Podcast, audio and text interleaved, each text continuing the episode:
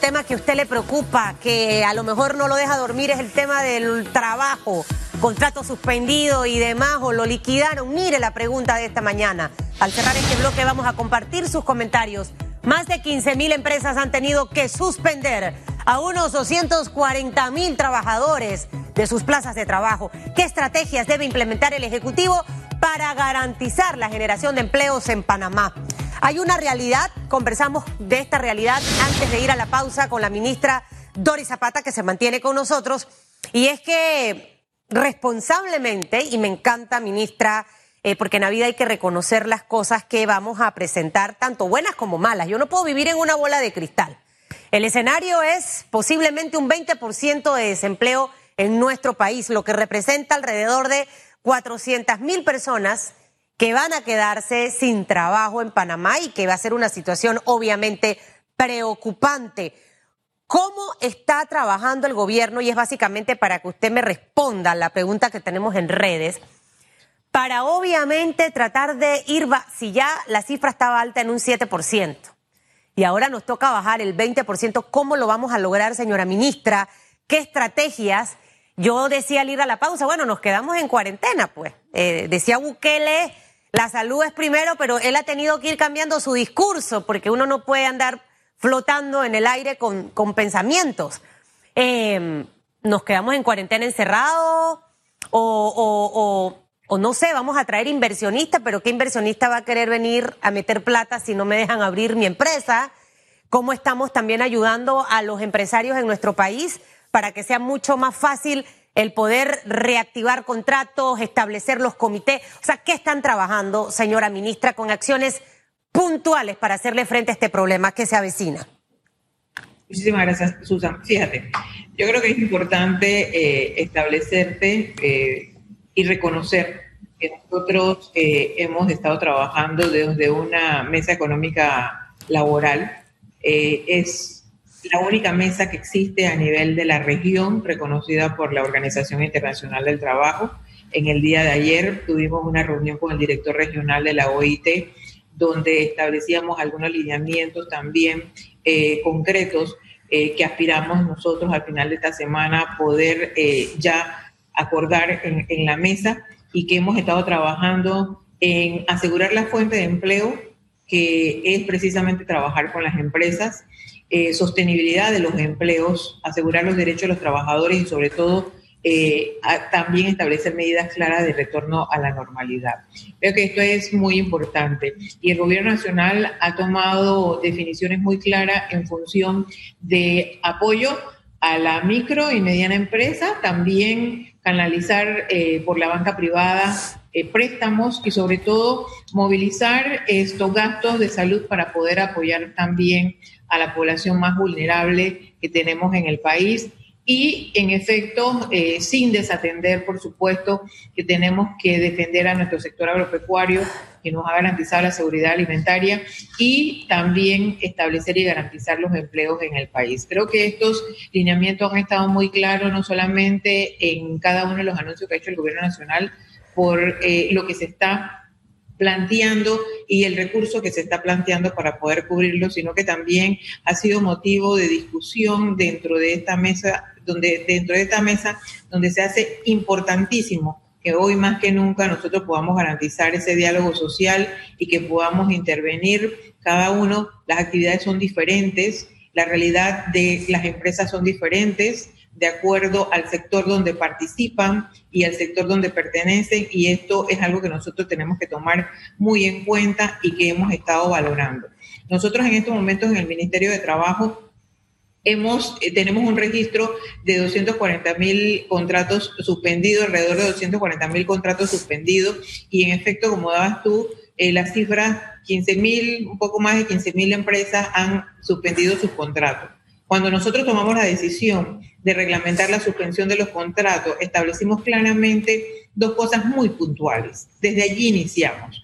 Nosotros establecimos que era importante que las personas que suspendían los contratos pudiesen garantizar el retorno de los trabajadores a sus espacios. Claro. Obviamente ha, ha, transcurrido una cantidad de meses y nosotros entendemos que la realidad de la empresa no es la misma de hace eh, tres meses cuando nosotros establecimos el estado de emergencia.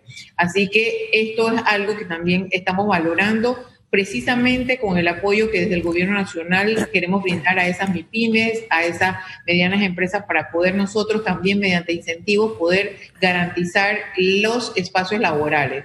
También tomamos la decisión de establecer la, reglamentación eh, de la jornada laboral, que es algo que está vigente y se está aplicando mientras que las empresas van retornando gradualmente a la normalidad de acuerdo a los bloques que nosotros hemos podido abrir. Y hace un rato me hacía también la pregunta, en efecto, de cómo nosotros garantizamos que las empresas puedan abrir de manera segura. En efecto, eh, yo te diría que no hay que temerle a los protocolos que nosotros hemos establecido desde el gobierno nacional. Nosotros hemos establecido protocolos muy concretos y amigables inclusive. Nos hemos sentado el Ministerio de Salud, la Caja del Seguro Social y el Ministerio de Trabajo para poder articular un solo esfuerzo y poder facilitarle a cada una de las empresas que puedan abrir estos comités de salud y seguridad en el trabajo con el componente bioseguridad bajo una plataforma de Panamá Digital. Y te recuerdo que dentro de las acciones del gobierno nacional estaba precisamente esa entrada a digitalizar los servicios en el gobierno nacional. Obviamente, las adversidades y los retos nos han definido el camino. Hemos llegado a tener que desafiar todo y poder nosotros implementar cada uno de los servicios que hemos estado dando con cada uno de los problemas también que esto conlleva, teniendo plataformas eh, obsoletas en algunas instituciones, inclusive nosotros dentro del Ministerio de Trabajo debo ser muy clara y debo pedirle una disculpa a nuestros usuarios porque hemos tenido inconvenientes por la, con la plataforma y esto eh, ha acarreado a que nosotros tengamos que poder con un equipo técnico meternos a hacer las correcciones correspondiente. Ah. Pero positivo, Susan, la suspensión en los contratos. Nosotros en este momento, me decías que ayer el viceministro te hablaba de 10 mil, ya nosotros hoy estamos llegando a los 12 mil contratos que han sido reactivados. Y para nosotros esto es positivo. Es positivo porque obviamente estamos garantizando que muchos trabajadores y trabajadoras puedan regresar a su entorno laboral y puedan establecer nuevamente su, sus trabajos. Ministra, varias cosas puntuales que quisiera como resaltar, porque quiero que la gente se quede con la información correcta. O sea, eh, obviamente usted nos mencionaba al inicio eh, tres aspectos fundamentales que está trabajando el gobierno junto a los trabajadores y empresarios, que es la protección del trabajador, el tema obviamente de ir fomentando esa activación económica de las empresas y el apoyo financiero. Si tuviésemos que enumerar de estos tres pilares, acciones puntuales que se están trabajando, eh, pudiéramos mencionar en este momento flexibilización eh, para que las empresas puedan activar sus comités de, de trabajo en sus pequeñas empresas. Esto se lo pregunto porque Hubo temas con la plataforma digital. Me decían, entro, me saca, no he podido lograrlo, estoy preocupada, después me multan y encima de que estoy fregada de todos estos meses, ¿cómo voy a pagar esa multa? Le voy a hacer varias preguntas ahí para que las anote y me las conteste seguidas.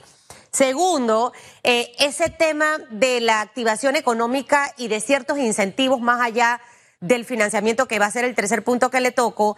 Eh, han evaluado cuáles específicamente serían, por ejemplo, esos incentivos, algo que resiente mucho, principalmente el pequeño empresario, que es ese grupo que aporta arriba del 70% al Producto Interno Bruto, es la cantidad de impuestos, de trabas, de burocracia que tiene que hacer.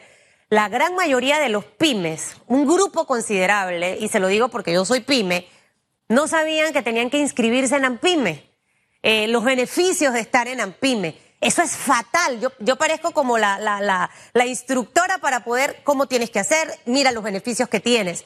Eh, ¿cómo, ¿Cómo esta parte la van a manejar en realidad para que ese empresario sienta que hay incentivos? Y lo tercero, escuchaba al, al viceministro de Economía y Finanzas ayer, al señor Almengora, hablar de que ya están estos 300 millones de dólares, 150 para el sector agro, 150 para los pymes, que más o menos en un mes ya ese dinero debe estar ubicado eh, para que los empresarios puedan poder tener acceso a él. ¿se va a mantener en esa parte el que usted haya suspendido temporalmente sus eh, los contratos, obviamente con el compromiso de volverlos a reactivar. Era uno de los compromisos que habló Laurentino Cortizo al inicio. Y lo segundo, si se va a mantener que esté inscrito en AMPIME para poder beneficiarse de, este apoyo. Esas tres cositas, ministra. Sí, claro, eh, concreto, Susan. Eh, en efecto, se mantiene lo de la inscripción en, AMPIME. Creo que esto nos ha servido a nosotros no solamente para manejar una excelente data de este sector, sino que también nos ha servido para poder registrar un sector informal al que nosotros también tenemos una responsabilidad como gobierno nacional apoyar.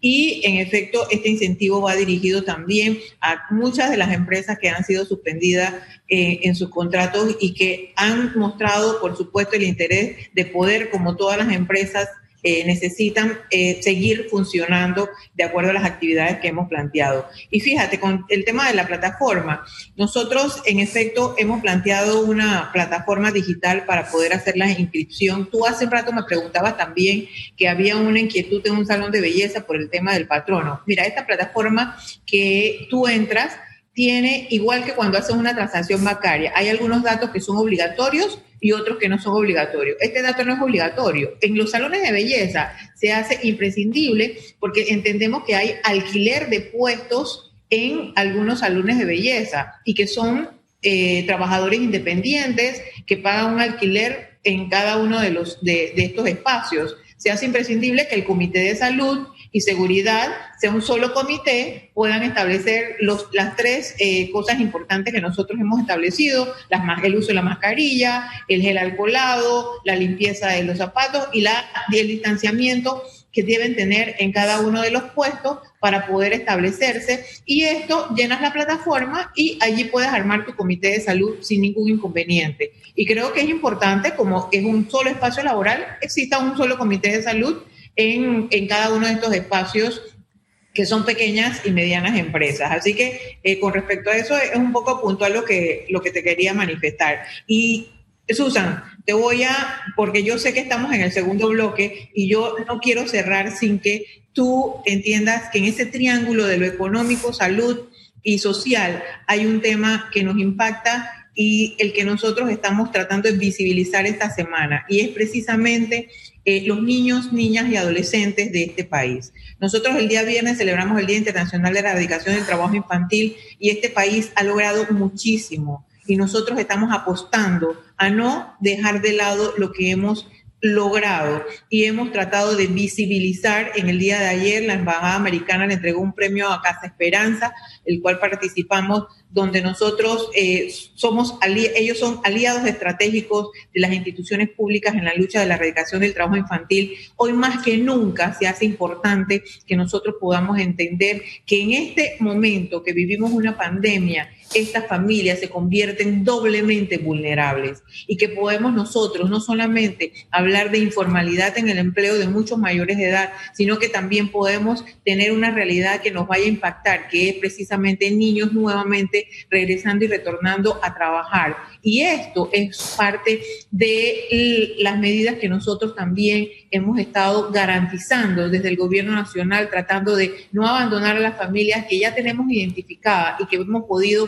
recuperar ayudándolas con becas eh, dedicadas a familias con niños de, en estos casos y que podamos nosotros seguir trabajando, visibilizando y tratando de garantizar que los niños, niñas y adolescentes de este país no realizan ningún trabajo peligroso en este país. Ministra, hubo algo que no me respondió importante. El tema de los, de los incentivos, si han eh, tocado este tema en la mesa de trabajo con empresarios y sector laboral, eh, obviamente porque va a ser fundamental. Hay ciertas cosas que ya están andando, por ejemplo, la moratoria en el tema de los pagos de impuestos, en DGI y demás, eh, pero ¿qué otras cosas también han evaluado dentro de esta mesa?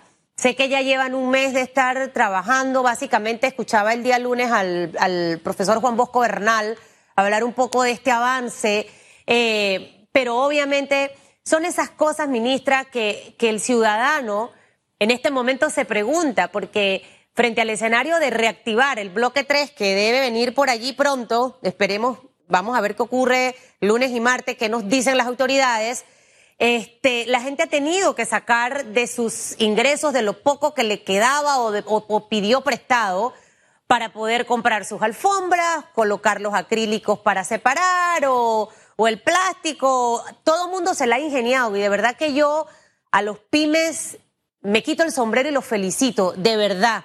Las empresas grandes es mucho más fácil el poder activar todas estas cosas. Para una persona que son dos, tres en un, en un local, es mucho más complicado y lo han logrado. Han hasta establecido normas para que los clientes cuando entren las respeten. Han puesto toda su estrategia de mercadeo y publicidad sin tener departamentos de publicidad y de verdad que yo aplaudo.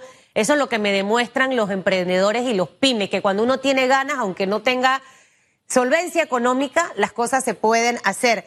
Esta parte es fundamental para ellos. No sé si han visto algún tema puntual, si hay opciones más adelante. Va a ser un 2020 complicado, ¿no?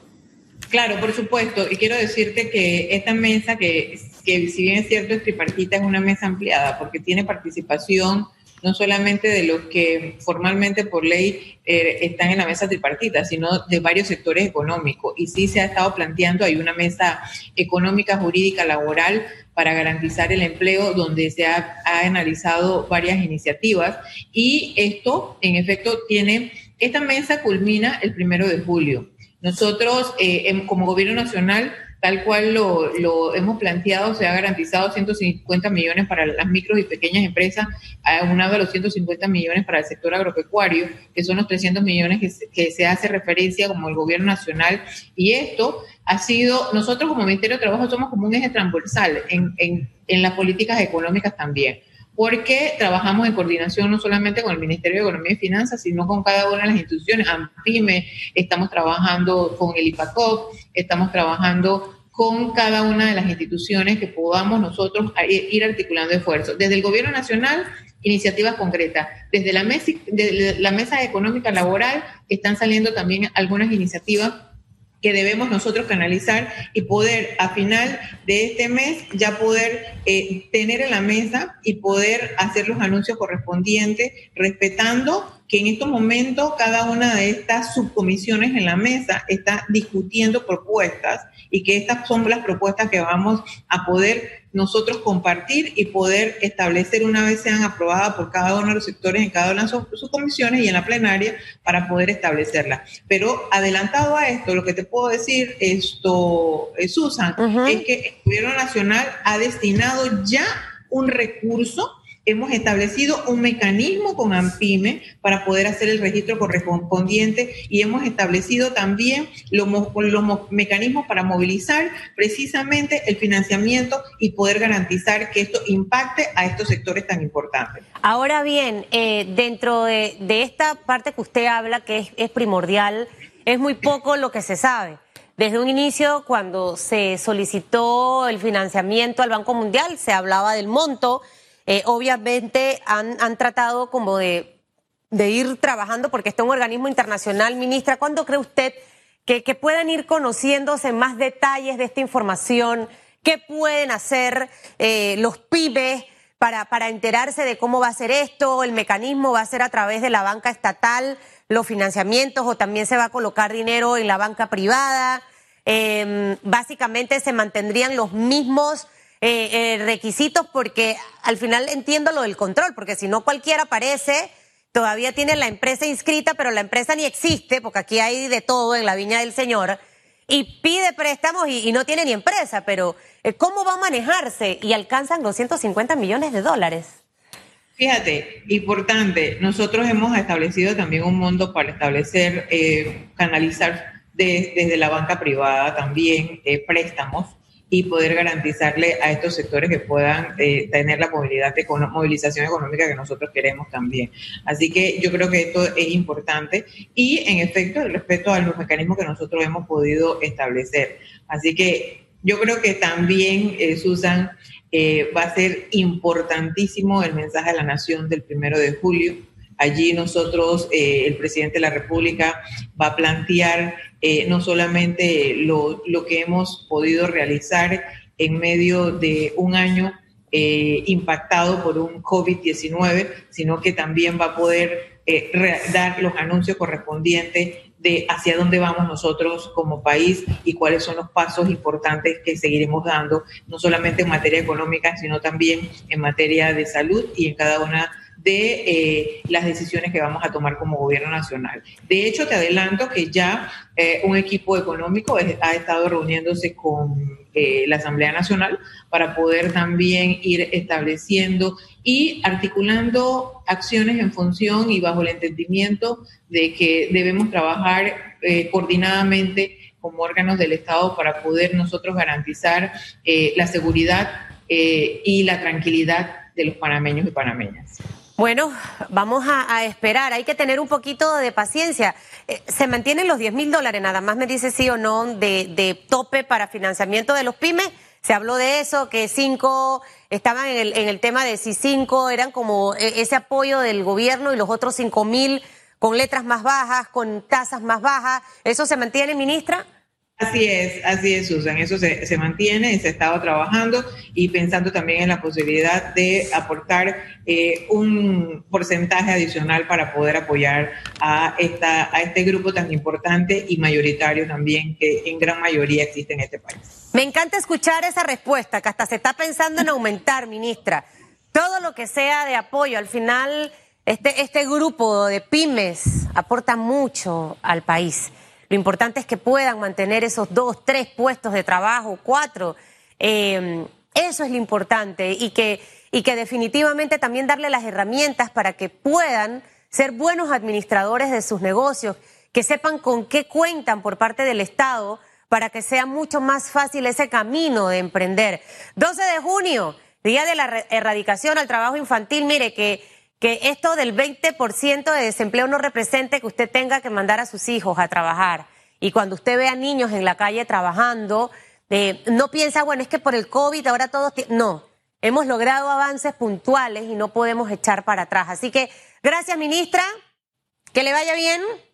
De, si pueden anunciar antes lo del tercer bloque sería fabuloso, de verdad, para que la gente está que no duerme. Usted no sabe, me escriben por segundo, por minuto, yo le digo, no sé qué va a pasar y este, algunos están hasta vendiendo cosas de su casa para poder estar preparados y abrir de nuevo sus negocios. Yo creo que ese va a ser un momento muy importante para este sector. Gracias, señora ministra. Gracias a ti, Susan. Buenos días. Tenemos respuestas a esta hora eh, acerca de, la pregunta relacionada con el tema de, de los puestos de trabajo. Más de 15 mil empresas han solicitado suspensión temporal de contrato. Ah, José, me quedó una cosa fundamental con la ministra. Y es el tema de esta gente, empresarios que se han ido y la gente no, no ha podido recibir nada. De eso vamos a tener que preguntarle después. La pregunta de esta mañana es sobre ese tema. ¿Qué estrategias debe implementar el Ejecutivo para garantizar el empleo? Ya tenemos respuestas a esta hora. Redes sociales. Mire, vamos a, contarle de cosas eh, buenas y no buenas. Ya no podemos seguir sin poder trabajar. Cada quien debe ser responsable de salvaguardar su salud y la de los suyos. Necesitamos que se levante la cuarentena. Necesitamos volver a abrir las empresas. Lo dice Joana Esbocho. Coincido con Joana en su comentario. Dice Leida Ocaña, la única estrategia sería que el presidente tome el rumbo del país tomando decisiones firmes, consultando con expertos, sacando corruptos. Esto da seguridad a los inversionistas. Virgilio Vázquez, fomentar la pequeña, mediana empresa, recortar la burocracia, traer inversión extranjera, fomentar la inversión nacional, hacer un gran plan Marshall sin corrupción y tener una actitud mejorada de reconstrucción post-invasión. Me encanta, Virgilio. Acertadísimo su comentario. Rodi Rodríguez Olmos, reactivación económica con micropréstamos a todos los independientes y pymes en base a un análisis financiero. Procurar que se usen los equipos de prevención en las empresas, pero se premie el teletrabajo. Garantía que nadie pierda sus casas o bienes durante tres años.